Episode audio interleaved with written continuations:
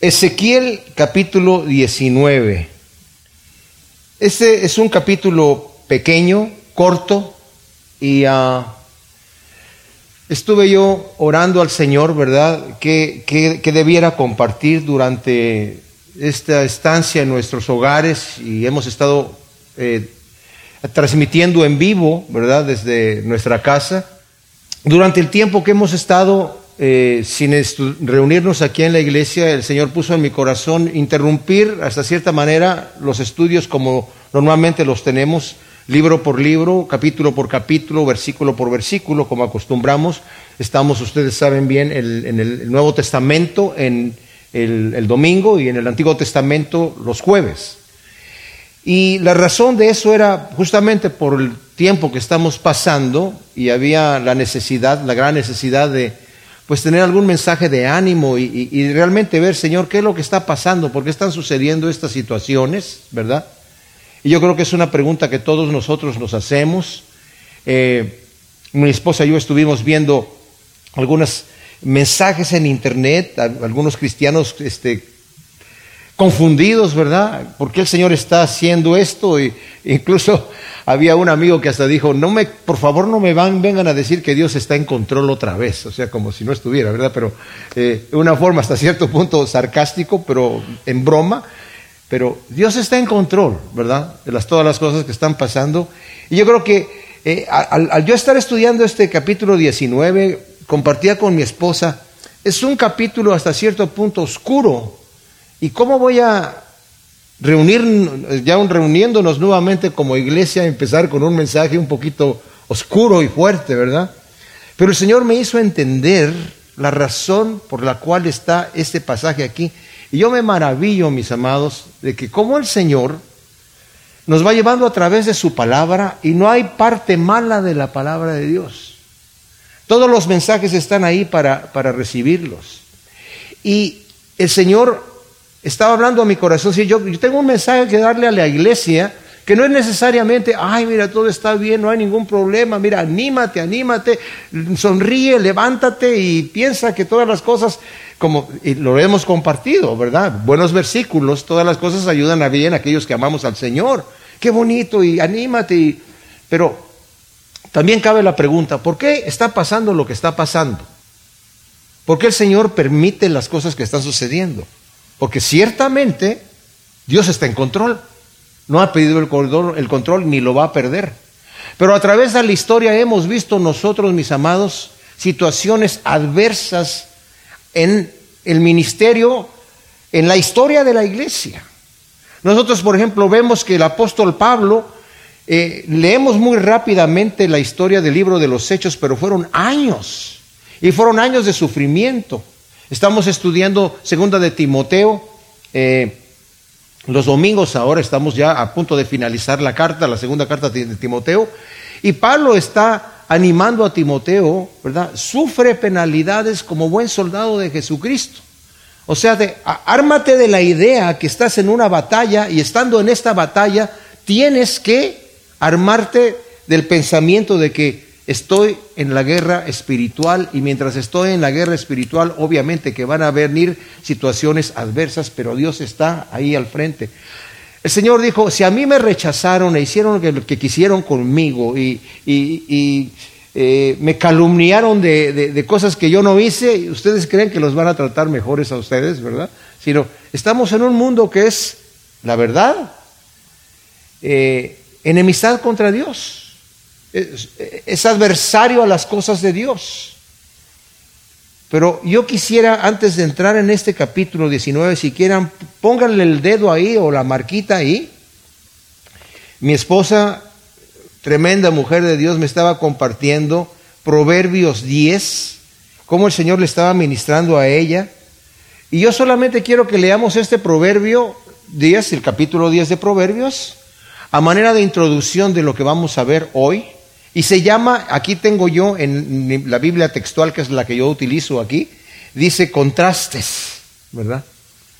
Ah, estos proverbios, cada versículo es un proverbio y son varios contrastes. Lo voy a leer, dice Proverbios de Salomón, el hijo sabio alegra al padre, pero el hijo necio es tristeza de su madre. Los tesoros de impiedad no son de provecho, pero la justicia libra de la muerte. Ahora, pues estoy leyendo, ¿por qué estoy leyendo este proverbio de contrastes? Para que veamos que por un lado, el beneficio de la justicia de Dios, de la obediencia a Dios, y por el otro lado, el fruto de la desobediencia a Dios y de no andar en los estatutos divinos de Dios. Yahvé no deja padecer el hambre al, alma del justo, pero impide que se sacie la avidez de los malvados. La mano negligente empobrece, pero la mano de los diligentes enriquece. El que recoge en verano es hijo sensato, pero el que ronca en la siega es hijo que avergüenza. Hay bendiciones sobre la cabeza del justo, pero la boca de los malvados oculta violencia. La memoria del justo será bendita, pero el nombre de los impíos se pudrirá. El sabio de corazón acepta los mandamientos, pero el insensato de labios se hunde. El que camina en integridad anda confiado, pero el que pervierte sus caminos será puesto en descubierto. El que guiña el ojo acarrea tristeza y el necio de labios será castigado. La boca del justo es manantial de vida, pero la boca de los impíos oculta violencia. El odio suscita rencillas, pero el amor cubre toda suerte de ofensas. La sabiduría está en los labios del prudente, pero la vara es para la espalda del insensato. Los sabios atesoran conocimiento, pero la boca del necio es calamidad cercana. La riqueza del rico es su torre fuerte, la ruina de los pobres es su pobreza. El salario del justo es para vida, el lucro del impío para pecado. El que acepta la instrucción va en la senda de la vida, pero quien desecha la reprensión yerra. Los labios rectos aplacan el odio, pero el que esparce calumnia es un necio. En las muchas palabras no falta pecado, pero el que refrena sus labios es prudente. La lengua del justo es plata pura, pero el corazón del malvado nada vale. Los labios del justo nutren a muchos, pero los necios mueren por falta de entendimiento. La bendición de Yahvé es la que enriquece y no añade tristeza con ella. El necio se divierte con las trampas, el hombre prudente con la sabiduría. Lo que teme el malvado, eso le vendrá, pero el deseo de los justos les es concedido. Así como pasa el torbellino, desaparece el malo, pero el justo permanece para siempre. Vinagre a los dientes y humo a los ojos, así es el perezoso para quienes lo comisionan. El temor de Yahvé aumenta los días, pero los años de los malvados serán acortados. La esperanza de los justos es alegre, pero la esperanza de los impíos perecerá. El camino de Yahvé es refugio para el íntegro, pero la ruina para los malhechores. El justo no será removido jamás, pero los malvados no habitarán la tierra. De la boca del justo brota sabiduría, pero la lengua perversa será cortada. Los labios del justo destilan benevolencia, pero la boca de los impíos maldad. Y estos contrastes, mis amados, continúan hasta el, hasta el capítulo 15 de, de Proverbios. No los vamos a leer todos, solamente quiero leer los primeros dos o tres versículos de cada capítulo. La balanza falsa es abominación a Yahvé, pero la pesa cabal es complacencia. Si irrumpe la soberbia, sobreviene la deshonra, pero la sabiduría acompaña a los humildes. La integridad de los rectos los encamina, pero los pecadores los destruye su propia maldad. capítulo 12, por ejemplo, dice los primeros versículos, el que ama la corrección ama el conocimiento, pero el que aborrece la reprensión es necio. El bueno alcanzará el favor de Yahvé, pero él condenará al hombre de malos designios. El hombre no se afianzará por medio de la impiedad, pero la raíz de los justos nunca será removida. Por ejemplo, el capítulo 13 dice, el hijo sabio toma consejo del padre, pero el burlador no escucha la reprensión. Del fruto de su boca el hombre comerá el bien, pero el alma de los traidores se hartará de violencia. Capítulo 14, la mujer sabia edifica su casa, la necia con sus manos la derriba. El que anda en su rectitud teme a Yahvé, pero el de caminos torcidos lo desprecia. Y el 15, la blanda respuesta aplaca la ira, pero la palabra hiriente hace subir el furor.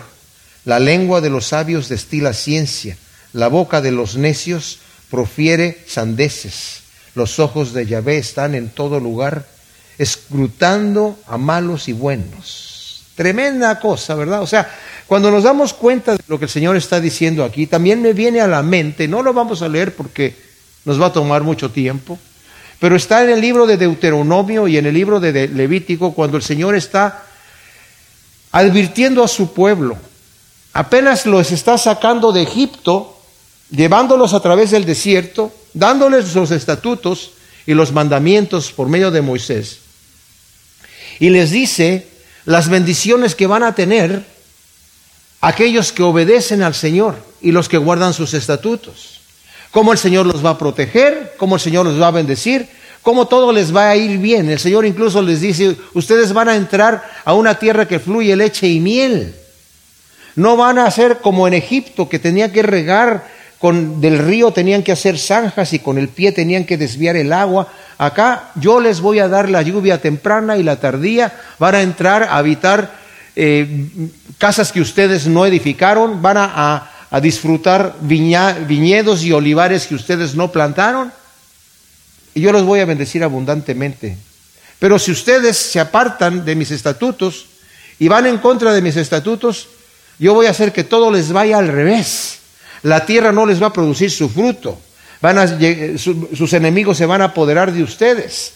Va a venir la sequía, van a venir todas las calamidades y las listas, mis amados, de las calamidades son mayores que las de las bendiciones, no porque el Señor sea corto de bendiciones, sino porque el Señor sabía que su pueblo se iba a rebelar. El capítulo 20 de Ezequiel, no nos va a dar tiempo de verlo hoy, pero es en cierta manera una continuación, en cierta manera, de lo que estamos viendo en el capítulo 19. Y yo les animo, ¿verdad?, a que de este jueves que viene, tenemos el estudio interactivo con Kenny y después el siguiente vamos a continuar con el capítulo 20 de Ezequiel. Les animo que por favor vengan y escuchen lo que el Señor tiene que decirnos. ¿Por qué, mis amados? Porque le dice aquí a Ezequiel en el capítulo 19, versículo primero, y tú entona un canto fúnebre por los príncipes de Israel y diles, que leona tu madre en medio de leones, tumbada entre los leoncillos, amamantaba a sus cachorros. Y crió uno de sus cachorros que se hizo leoncillo, aprendió a desgarrar la presa y devoró hombres. Bueno, ¿qué está pasando aquí? Fíjense algo bien especial, mis amados, porque cuando yo leí este capítulo al principio, como que me deprimí un poco. Y dije, ¿cómo voy a compartir esto a la congregación? Como les estoy diciendo, es un mensaje un tanto oscuro y no sé si es apropiado, ¿verdad?, con esta situación que estamos sufriendo, pero vale la pena preguntar, ¿por qué estamos pasando lo que estamos pasando? ¿Por qué Dios permite lo que está permitiendo en este momento? Y nos vamos a dar cuenta que Él dice aquí, tú entona un canto fúnebre por los príncipes de Israel y diles, Muchos comentaristas dicen, este es un lamento. Ya sabemos que eh, Jeremías escribió todo un libro de lamentaciones, ¿verdad? Y él se está lamentando por el futuro de Israel, que va a ser un futuro de derrota. El mismo Jeremías le toca ver a primera mano la destrucción completa de Jerusalén. Estuvo desde el tiempo eh, de, la época de oro, cuando empezó su ministerio durante el reinado del rey Josías, pero después vinieron reyes abominables, que es los que se nos va a mencionar aquí en cierta manera, y él vio todo, cómo iba la decadencia de esta situación, y vio al final la destrucción total de Jerusalén, y se lamenta al ver la forma en la que tuvo que padecer el pueblo de Dios, de una manera tan una, masacre impresionante de ancianos, de mujeres, de niños, de viejos, de fuertes, de débiles, de todo tipo de gente. Vinieron los caldeos y arrasaron de una forma tremenda. Y el pobre Jeremías le tocó ver eso desesperado, dando avisos a, su pueblo de que se arrepintieran y se volvieran de sus caminos para que el Señor los, los perdonara y los levantara, porque venía ya un juicio determinado para su pueblo y no quisieron. Y él escribe este libro de lamentos. Ahora, cuando yo estoy leyendo este capítulo 19 de Ezequiel, muchos de los comentaristas dicen, ahora es, este es un lamento de Ezequiel. Así como se lamentó Jeremías, aquí es Ezequiel lamentándose. Pero ¿saben qué? No es un lamento de Ezequiel. ¿Quién creen ustedes que se está lamentando aquí? Dios. Porque el Señor le está diciendo, tú entona un canto fúnebre por los príncipes de Israel, un lamento, y diles. Y el Señor en este momento es el que se está lamentando. El capítulo 20 también Dios está lamentando, mis amados. Les, le ordena escribir un lamento, un canto fúnebre sobre los príncipes de Israel y en particular sobre el colapso de la dinastía de David. Tremendo, mis amados. En el capítulo 20 lo vamos a ver, me estoy adelantando un poquito nada más para dejarlos ahí un poquito como picados para que, ¿verdad? Pero el Señor dice, yo les prometí introducirlos a una tierra que fluye leche y miel, yo se las escogí, una tierra preciosa, una tierra deseable. Ahora vamos a Israel, no la vemos tan deseable, es mucha, muy, gran parte de la tierra es, es de desierto porque así quedó desolada. Pero no era así. Cuando llegó el pueblo de Israel, nosotros sabemos cómo llegaron los doce espías ahí, enviados por Moisés para que eh, revisaran la tierra y después de estar allí, 40 días revisando la tierra, regresaron y dijeron, ciertamente esta es una tierra riquísima que fluye leche y miel. Y entre dos hombres, dos hombres fuertes, maduros, venían cargando, apenas podían con un racimo de uvas, imagínense ustedes, de una de las vids ahí, para que vieran, miren el, miren el tamaño de la fruta que hay aquí, miren lo, que, lo que Dios tiene aquí para nosotros. Y este, esta dinastía que el Señor le prometió a David, ¿verdad? Imagínense ustedes, mis amados, estamos hablando de una promesa que Dios hizo desde Abraham. Le dijo a Abraham, mira todo lo que está, hasta donde pueden ver tus ojos, toda esta tierra que tú ves es tan tremenda que fluye leche y miel, yo te la voy a dar a ti y a tu descendencia. Y estaba la promesa ahí. Pero primero van a tener que entrar 400 años y van a tener que padecer allí en, en Egipto, ¿verdad? Pero yo voy a levantar a mi siervo, que en ese caso fue José, Sufrió muchísimo José, estuvo tal vez 13 años eh, eh, en, este, en este sufrimiento allí hasta que ya llegó a ser el segundo de Faraón y lo utilizó el Señor para traer al pueblo de Israel, o sea, su familia, 70 personas que entraron a la tierra de Gosén en Egipto, y, y el Señor utilizó Egipto para ser el vientre materno que le dio eh, nacimiento a la nación de Israel. Todo esto estaba de parte de Dios. Sale el pueblo de Israel de allí, después de 400 años, por mano poderosa, ¿verdad? Con señales prodigiosas. El Señor haciendo, eh, soportando a este pueblo por 40 años allí en el desierto, un pueblo que era rebelde y como lo vamos a ver aquí en el capítulo 20 más adelante, el Señor les dice, aunque eran rebeldes, y yo ya, yo ya los iba a, abandonar, por amor de mi nombre continué, continué, continué. Pero si imaginan ustedes el lamento aquí, en donde el Señor tiene que ser testigo, mis amados, de la decadencia de la dinastía de David hasta su extinción completa. Yo creo que esto se refiere no solamente a los reyes de Israel, aquí se va a referir a los últimos cuatro reyes de Israel los hijos de Josías. Dice aquí, ¿qué leona tu madre en medio de leones? Tumbada entre los leoncillos, amamantaba sus cachorros. Ahora, el propósito de este lamento, mis amados, aparte de darnos a conocer el corazón de Dios, es como los lamentos que escribió Jeremías, eran para que el pueblo ya estando allá en cautividad, se aprendieran este lamento a, manera de canción y la estuviesen cantando y recordando, esto es lo que nuestros padres nos dejaron por la rebelión, porque entró el pueblo cautivo a Babilonia, pero no crean que entraron inmediatamente, se arrepintieron, sino como lo hemos estado viendo aquí y lo seguiremos viendo en Ezequiel, entró rebelde, entró idólatra y adoptaron más ídolos allí en Babilonia y el Señor tuvo que estar con esa gente eh, humillándola, haciéndola sufrir en una tierra que no era la suya, hasta que por fin ya cuando regresaron 70 años después a Israel, ya no como una nación fuerte, ya no volvieron a tener rey. Desde entonces no va a haber otro rey. El último rey Sedequías fue el último rey de la dinastía davídica. El siguiente es el Mesías. Ya no se levantó ningún rey. Tuvieron líderes y tuvieron, estuvieron sometidos bajo diferentes pueblos. Pero el propósito de este lamento es justamente, ¿verdad? Que la gente empezara a, a escucharlo y a escuchar cómo Dios se está lamentando por su pueblo. Y aquí vale la pena que nosotros tengamos en mente un detalle, mis amados, que es este. No pensemos que Dios, a veces podemos pensar en un Dios así como muy mecánico, ¿verdad?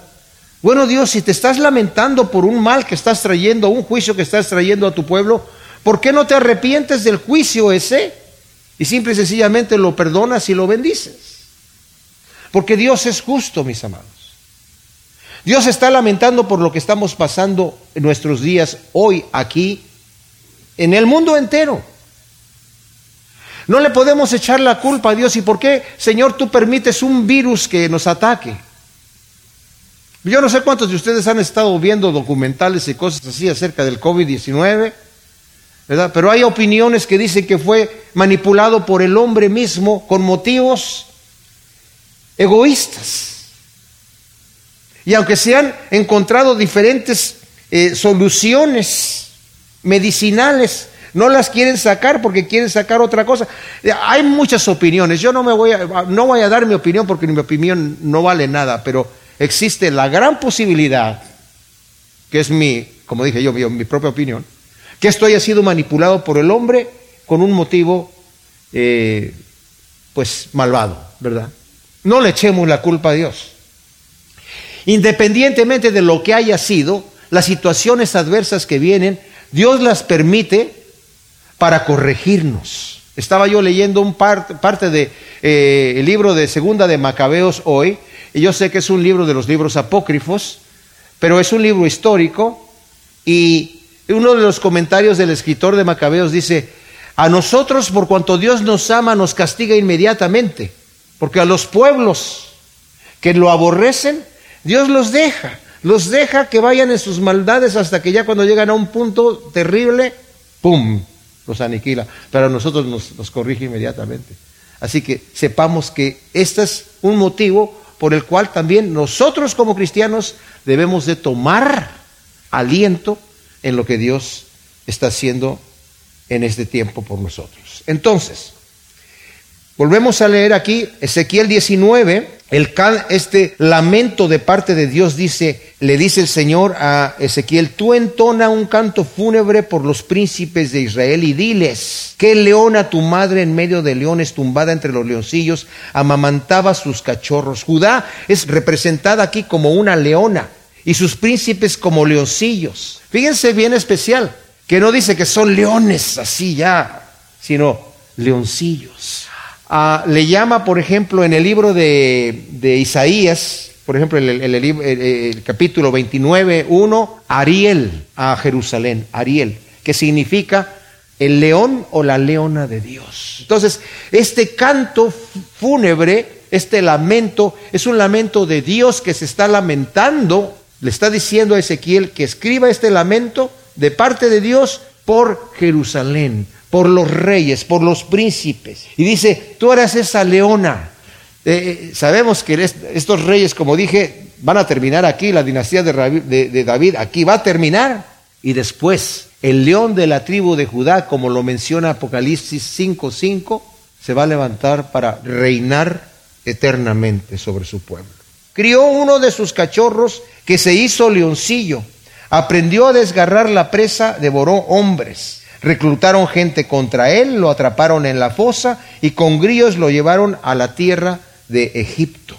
Estos versículos, mis amados, se refieren a Joacás, hijo de Josías. Como dije, Ezequiel fue llevado en una de las deportaciones a Babilonia, en la segunda, y Jeremías se quedó allá en Jerusalén eh, profetizando durante el reinado de Josías, que fue la época de oro de su ministerio, pero después que murió Josías, siendo un rey bueno que reedificó nuevamente a Jerusalén, el templo de Dios que ya estaba destruido por los reyes anteriores, y restauró la adoración a Dios y se encontraron la ley de Dios ahí en el templo. Y cuando la leyeron y oyeron de las bendiciones y de las maldiciones que Dios traería, las bendiciones si el pueblo obedecía los mandamientos de Dios y las maldiciones que iba a traer si se revelaban. Y al escuchar esto, mandó preguntarle a una profetisa, ¿qué, qué va a pasar con nosotros? Porque mira lo que está escrito aquí. Y la profetisa le dijo, Dios va a destruir esta nación.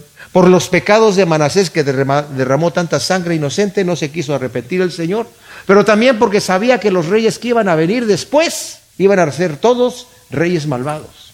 Le dijo, pero tú, Josías, por cuanto tu corazón se enterneció y restauraste la adoración a Yahvé, yo te voy a llevar con tus padres y no vas a ver todo el mal que yo voy a traer. Y la forma en la que el Señor se lo llevó fue que salió Faraón de Egipto para luchar en una batalla en Carquemis y tenía que pasar por el territorio de Judá y el rey Josías le salió al encuentro. Entonces Faraón le dijo, no te metas, el problema no es contigo, es acá con otra gente, tú quédate en tu sitio, yo nada más voy a pasar aquí, no te acarrees problemas, ¿verdad? Un mal conmigo. Pero Josías no quiso escuchar, entonces se entró en la batalla y lo mataron en la batalla. Esa fue la manera en la que el Señor se lo llevó. Después el pueblo puso a Joacás, este leoncillo del que nos están hablando aquí como rey. Y solamente estuvo allí tres meses. En esos tres meses, este rey hizo tantos estragos, como dice aquí, aprendió a desgarrar la presa, devoró hombres y empezó con una actitud de, una forma tan tremenda. Algunos comentaristas dicen que probablemente él se quiso levantar en contra de Faraón para vengar la muerte de su padre, como sea que sea, lo destituyó Faraón, se lo llevó a Egipto preso y allá se murió. Pero notemos que cuando dice aquí aprendió a desgarrar la presa y devorar hombres, que entró con una actitud malvada, como lo hicieron todos los reyes que siguieron, aprovecharse de la gente. Ahora, como Faraón había vencido al rey de Jerusalén, él inmediatamente impuso impuestos allí, quitó a Joacás, que era el hijo mayor de, Josías, y puso a su hermano Joacim y lo puso por rey y le exigió un tributo fuerte. Entonces, aquí dice, cuando tras mucha espera, ella, la leona, vio desvanecida su esperanza, tomó otro de sus cachorros y lo puso por leoncillo. Merodeaba entre los leones y vino a ser león joven. Aprendió él también a desgarrar la presa y a devorar hombres. Hizo estragos en palacios y arrasaba ciudades. Quedó desolada la tierra y cuanto había en ella a causa del estruendo de sus rugidos arremetieron contra él las gentes que reunieron de, se reunieron de todos lados, le tendieron sus redes sobre él y cayó atrapado en la frosa y en una jaula con grilletes lo llevaron al rey de Babilonia y lo enjaularon para que su rugido no fuera más oído en los montes de Israel. Ahora, em, ¿a quién se refiere aquí? ¿Verdad? Continúa, como dije yo, este canto fúnebre por los príncipes de Israel, que son los últimos reyes de Judá. Aquí nuevamente vemos que Judá es tipificada por una leona, pero ¿quién es este leoncillo que crece hasta llegar a ser león joven? Algunos comentaristas dicen que se refiere a Joacim, que fue puesto en el trono por Faraón, rey de Egipto. Él reinó 11 años y cumple lo que se expresa en ah, los versículos 7 al 9, que hizo estragos en palacios y arrasaba eh, ciudades, quedó desolada la tierra y cuanto había en ella, a causa del estruendo de sus rugidos, arremetieron contra él las gentes que se reunieron de todos los lados y tuvieron sus redes, tendieron sus redes sobre él y cayó atrapado en la fosa. Eh, segunda de Reyes 24, eh, por ejemplo, del versículo 1, ah, lo vamos a leer aquí, nos menciona acerca de este rey, cómo fue que por rebelarse en contra de Dios, el Señor trajo a las diferentes naciones. Dice, en sus días subió Nabucodonosor. Estamos hablando de este rey Joacim que lo había puesto Faraón de Egipto como rey. Pero tuvo una guerra Nabucodonosor con Egipto y ganó Nabucodonosor. Entonces, como ya, ganó Nabucodonosor, hizo su primera invasión a Jerusalén, según nos dice el versículo primero del capítulo 24 de Segunda de Reyes. En sus días subió Nabucodonosor, rey de Babilonia, y Joacín fue su vasallo durante tres años, y luego cambió de parecer y se rebeló contra él. Entonces Yahvé envió cuadrillas de caldeos, cuadrillas de sirias, cuadrillas de moabitas y cuadrillas de amonitas, las envió contra Judá para destruirla conforme a la palabra que Yahvé había hablado por mano de sus siervos los profetas. Ciertamente por mandato de Yahvé sucedió esto contra Judá para quitarlos de su presencia por los pecados de Manasés en conformidad con todo lo que había hecho. O sea, lo pone allí Faraón como rey, pero después sube a Nabucodonosor y lo hace su vasallo. Le dice, ahora tú me vas a pagar los todo el tributo que le dabas a Faraón, me lo vas a pagar a mí. Y él se sometió por tres años y luego se reveló que era la costumbre que tenían todos los reyes que quedaron ahí. Entendamos un detalle, mis amados. Nabucodonosor no quería destruir una tierra que fluía leche y miel, una tierra que era hermosísima, sino él solamente quería dominar el mundo entero. Entonces llegó y dijo, oye, mira este lugar tan precioso, ¿verdad? Entonces voy a dejar a este rey, tú solamente me vas a pagar a mí los tributos y tú reina los reinados eran, tenían, eran muy ricos en, tesoros de oro, de plata. Y Nabucodonosor se llevó algunas cositas, vas a pagar tributo, tú continúa ahí en paz. Vas a ser mi vasallo, mi rey vasallo, ¿verdad? Yo te, eh, continúa en paz. Pero se rebeló Joacim y todos los reyes hacían lo mismo, diciendo, vamos a Egipto, vamos a, reunirnos con los, con los, egipcios y con nuestro eh, eh, ejército y peleamos contra Nabucodonosor. Los profetas les dijeron, ustedes continúen fieles a Nabucodonosor para salvar sus vidas porque Dios ya decidió que así va a ser la cosa, pero no quisieron escuchar. Entonces se revela contra Nabucodonosor y el, el Segunda de Crónicas 36.6 nos dice que Nabucodonosor llegó y se lo llevó preso a Babilonia. El problema con eso, ¿verdad? Es que hay otras escrituras que nos dice, por ejemplo, en Jeremías 22, del 13 al 19 y Jeremías 36, 30, era cuando el Señor está dando la profecía en contra de los reyes, estos reyes aquí, y de Joacim hace una profecía, dice, por cuanto tú llegaste a reinar y quisiste tomar ventaja, hacerte rico, eh, hacerte palacios especiales y dominar a la gente y empezó realmente a matar, a derramar sangre inocente. ¿Qué significa derramar sangre inocente? Significa matar a los siervos de Dios. Entonces eh, el, Señor le dijo, por eso tú te vas a quedar, va, a venir Nabucodonosor contra ti, lo, te van a matar y te van a dejar sin sepultura, te van a tirar fuera de la ciudad y te van a dejar allí para que te coma, tu cadáver se lo coman las aves. Y también se lo dice en segunda de Crónicas, en, Jeremías 36, 30, ¿se acuerdan? Cuando estaba Jeremías escribiendo, le mandó a Baruch que escribiera unas, unas profecías que iban a venir de juicio sobre Jerusalén, cuando se enteró el rey Joacim de, de este rollo, le dijeron a Jeremías y a Barú que se escondieran porque ya sabían cómo era Joacim. Mandó que trajeran el rollo y cuando se lo empezaron a leer, empezó a cortarlo como desafiando a Dios, diciendo, a mí, a mí no me interesa Dios lo que tú quieras decir, decir, yo te desafío, estas cosas no van a pasar. Entonces el Señor después le dice a Jeremías, escríbete otro rollo y pon las primeras palabras, pero añádele estas. A este lo van a dejar y sin sepultura lo van a matar y lo van a dejar tirado afuera.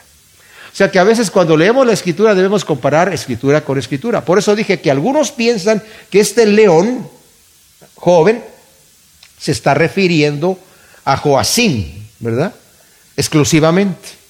Otros sostienen que fue Joaquín, que fue hijo de Joacín, ¿verdad? Joacín había sido hermano de Jeconías, el, hijo de, Josías, ¿verdad? Entonces, Nabucodonosor llegó y puso a su hijo, o sea, mató a, a Joacim y puso a su hijo Joaquín, que también es Jeconías o Conías, tiene tres nombres en la escritura, lo puso como rey ahí, ¿verdad?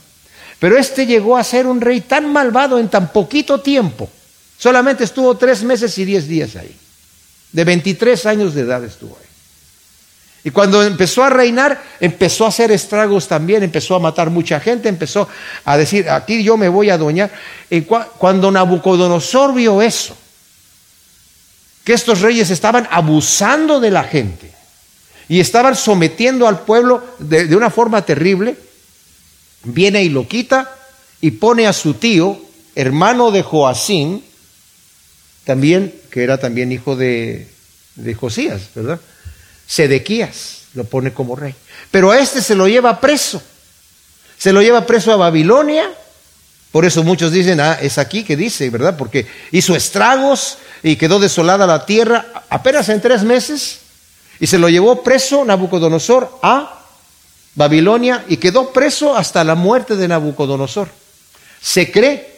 Y después por Nabucodonosor, eh, eh, el hijo de Nabucodonosor llegó después a, a gobernar después que murió Nabucodonosor, y cuando él empezó a gobernar, sacó a este Joaquín, que es Jeconías o Conías de la cárcel, porque se cree que cuando Nabucodonosor, ustedes saben que el Señor lo, lo hizo como bestia durante siete años y estuvo ahí comiendo pasto afuera, su hijo estuvo al control de Babilonia, pero cuando ya Nabucodonosor regresó al reino, vio que su hijo también estaba haciendo estragos y lo metió a la cárcel. Y como compañero de celda estaba este otro rey de eh, eh, Joaquín, ¿verdad? Y por eso cuando ya murió Nabucodonosor y él fue otra vez el rey, lo sacó de la cárcel. Como sea que sea, la escritura nos dice que eso fue lo que pasó, ¿verdad? Entonces, como dije, otros sostienen que fue Joaquín o Jeconías o Conías, que fue llevado preso a Babilonia. Pero la tercera opción, mis amados, es que puede referirse a los tres últimos reyes a Joacim, a Joaquín y también a Sedequías. Sedequías fue llevado ciego y preso a Babilonia. Y entre los tres se cumplen estas palabras. No es necesariamente que se está refiriendo a uno solo de los reyes, porque el lamento es en cuanto a la exterminación de la dinastía de David, mis amados. ¿Y qué pasó con Sedequías? Lo pone Nabucodonosor como rey y le dice, me vas a ser fiel, porque ya los otros se han estado rebelando conmigo y él le juró en el nombre de Dios que le iba a ser fiel. Sedequías, su reinado empezó a prosperar, ¿verdad?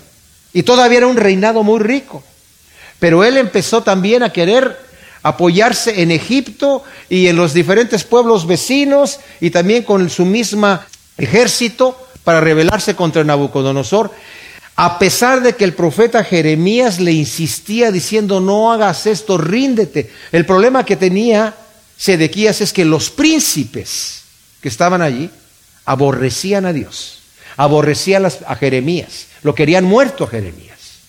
Y le decían, tú dices que nos vayamos con Nabucodonosor, tú, eres, tú, tú estás en alta traición contra nosotros, estás debilitando las manos de nuestro ejército para pelear contra Nabucodonosor y no quisieron escuchar. Y también después, cuando fue Sedequías que no quiso escuchar, fue tomado preso por Nabucodonosor, por el ejército, lo llevaron delante de Nabucodonosor, a él con los príncipes, degollaron a sus hijos delante de Nabucodonosor, le sacaron los ojos, a los príncipes también los degollaron, y se lo llevaron preso hasta en Babilonia, en donde murió. Entonces se cumple aquí, en estos tres reyes, este lamento que está aquí. Y luego en el versículo 10 dice, tu madre era como una vid a tu semejanza, plantada junto a las aguas, era fecunda y llena de ramas a causa de las muchas aguas. Ella tuvo varas fuertes para cetros de soberanos y elevóse su estatura entre las nubes. Era vista desde lejos por su altura y por la multitud de sus sarmientos. Yo creo que aquí se está refiriendo, mis amados, también al reinado de David y de Salomón. Porque Jerusalén, bueno, Israel como nación, ustedes saben que el Israel era un solo pueblo durante el reinado de Saúl, de David y de Salomón. Y después de Salomón se dividió el reinado en lo que fue el reinado del norte que se llamó Israel y el reinado del sur que se llamó Judá. Pero antes era un solo reinado. Llegaron a conquistar desde el río Éufrates hasta Egipto. Era realmente un reinado impresionante, era la nación más rica de todo el mundo, era la gloria de toda la tierra. Y la riqueza que había en la época de Salomón, y cuando hablábamos de esta riqueza, era la riqueza que tenía el pueblo también, no solamente que Salomón era muy rico, el pueblo dice que la plata era como nada, eran como las piedras. Había tanto dinero en el reinado de Dios, ¿verdad? De, Israel, que dice, fue como esta, esta tremenda eh, vid que creció hasta los cielos y sus varas eran fuertes, ¿verdad? Y estaban firmes. Y de todos lugares que venían decían, wow, que y esa era la razón por la cual el Señor tenía a su pueblo, para que las otras naciones dijeran, mira lo que Dios hace con los pueblos que se someten, y mira los estatutos que tienen, que son estatutos buenos y santos. Mira qué perfectas son estas leyes que Dios les ha dado y qué justos son sus caminos, para que se les antojara vivir de acuerdo a los estatutos de Dios pero cayeron. Y dice aquí, pero fue arrancada con furia por tierra, ha sido echada, el solano secó su fruto, sus fuertes ramas fueron quebradas y se secaron y las consumió el fuego, y ahora está plantada en el desierto en tierra calcinada y sedienta. Un vástago de sus mismas ramas produjo el fuego que consumió su fruto y no queda en ella vara fuerte para cetros de soberanos. ¡Wow! Fíjense qué tremendo dice aquí. Dice, pero fue arrancada con furia. El Señor dice, en mi ira yo voy a traer mi juicio sobre ti. Esto es un lamento mío, dice el Señor. Yo estoy llorando por esta situación. Yo no quiero que acontezca estas cosas. Aquí en el mismo libro de Ezequiel dice, yo no quiero la muerte del impío. ¿Por qué hace morir? Le dice al impío. Y el Señor nos dice a nosotros, yo no quiero que tengan esa pandemia que tienen ahí. ¿Por qué, ¿Por qué, la tienen que tener? No quiero que tengan todas estas protestas que están en la calle, todos estos disturbios tan locos que están la gente pasando. Yo no quiero estas leyes injustas, no quiero el propio mal que ustedes se acarrean. Y dice aquí, se secó su fruto, fue echada arrancada con furia y por tierra ha sido echada, su solano secó su fruto. Miren, en, Israel el viento que viene del Mediterráneo es un viento fresco, ¿verdad? Que, que, nutre. Pero cuando viene este viento solano que le llama, que es el viento que viene del otro lado del desierto, es seco, con tierra y no tiene nada bueno. Dice, ese, ese se, secó esa, esa rama, sus fuertes ramas fueron quebradas, se secaron, las consumió el fuego. Y dice, y ahora está plantada en el desierto, ahora es un desierto. Fue a Babilonia, que era un desierto también, pero ahora está plantada como un desierto también. Y fíjense lo que dice. Un vástago, eh, ahora está plantada en el desierto, en tierra calcinada y sedienta, un vástago de sus mismas ramas, estamos hablando de Sedequías, produjo el fuego que consumió su fruto. Jeremías le había dicho a Sedequías, si tú obedeces lo que Dios te está diciendo, Dios te promete que vas a salvar tu familia, vas a salvar a Jerusalén, vas a salvar eh, el templo, tu palacio y todas las mansiones de la gente, vas a salvar todo. Pero si tú no te sometes, toda la ciudad va a ser quemada a fuego, arrasada, el templo va a ser quemado, esta casa de Dios va a ser quemada, tu palacio va a ser quemado, todas las mansiones, toda la ciudad va a ser arrasada. Y él no quiso obedecer la voz de Dios. Y eso fue exactamente lo que pasó, mis amados. Y eso lo vemos en Jeremías 38 del 14 al 23 y en Jeremías 52 del 12 al 14. Y termina con esta frase, es una endecha y de endecha servirá. Este es un lamento de parte de Dios, dice, y, va a servir como un lamento que va a tener que cantarse como lamento. Qué triste, mis amados, cuando Dios tiene que traer este juicio a su pueblo, porque el pueblo no quiere escuchar. Dice el capítulo 13 de, eh, perdón, el capítulo 23, yo escribí, escribí, mal mi nota, ya me acordé, es capítulo 23, versículo 37. Jerusalén, Jerusalén, dice el Señor Jesús, que matas a los profetas y apedreas a los que te han sido enviados. ¿Cuántas veces quise juntar a tus hijos como la gallina junta sus polluelos bajo las alas y no quisisteis? He aquí vuestra casa os es dejada desolada porque os digo que desde ahora en adelante de ningún modo me veréis hasta que digáis bendito el que viene en el nombre del Señor. Y en Lucas capítulo 19, versículo 41, Y cuando llegó cerca Jesús de la ciudad, la vio y lloró sobre ella, diciendo, oh, si tú hubieras conocido siquiera en este día lo conducente a la paz, pero ahora está encubierto de tus ojos porque vendrán días sobre ti cuando tus enemigos levantarán torres de asedio contra ti y te rodearán por todos lados y te arrasarán con tus hijos dentro de ti y no dejarán en ti piedra sobre piedra por cuanto no conociste el tiempo de tu visitación. Mis amados, los juicios de Dios son real. Él no quiere la muerte del impío. Él no quiere que vengan estas situaciones adversas que tienen que venir a veces. Pero es una realidad porque Dios es santo y es bueno, ¿verdad?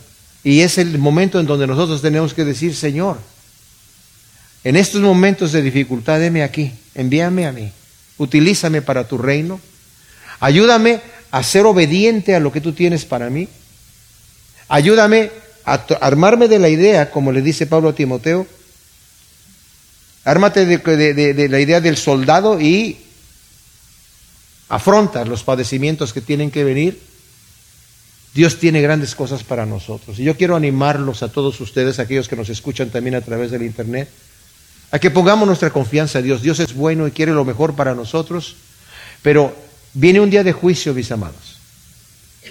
Pablo le dice a Timoteo, lo vamos a ver el domingo, te encarezco delante de Dios y de Jesús el Mesías, que juzgará a los vivos y muertos el día de su aparición, que prediques la palabra que instes a tiempo y fuera de tiempo, redarguye, reprende, exhorta, con toda doctrina, con toda ciencia, con toda sabiduría de parte de Dios. Y eso es lo que Dios quiere hacer con nosotros, utilizarnos para su reino. Gracias te damos, Señor, por tu palabra. Te pedimos que siembres estas cosas en nuestro corazón, Señor, y que nos permitas, Señor, vivir unas vidas que te agraden absolutamente en todo. Te damos a ti la honra y la gloria en el nombre de Cristo Jesús. Amén.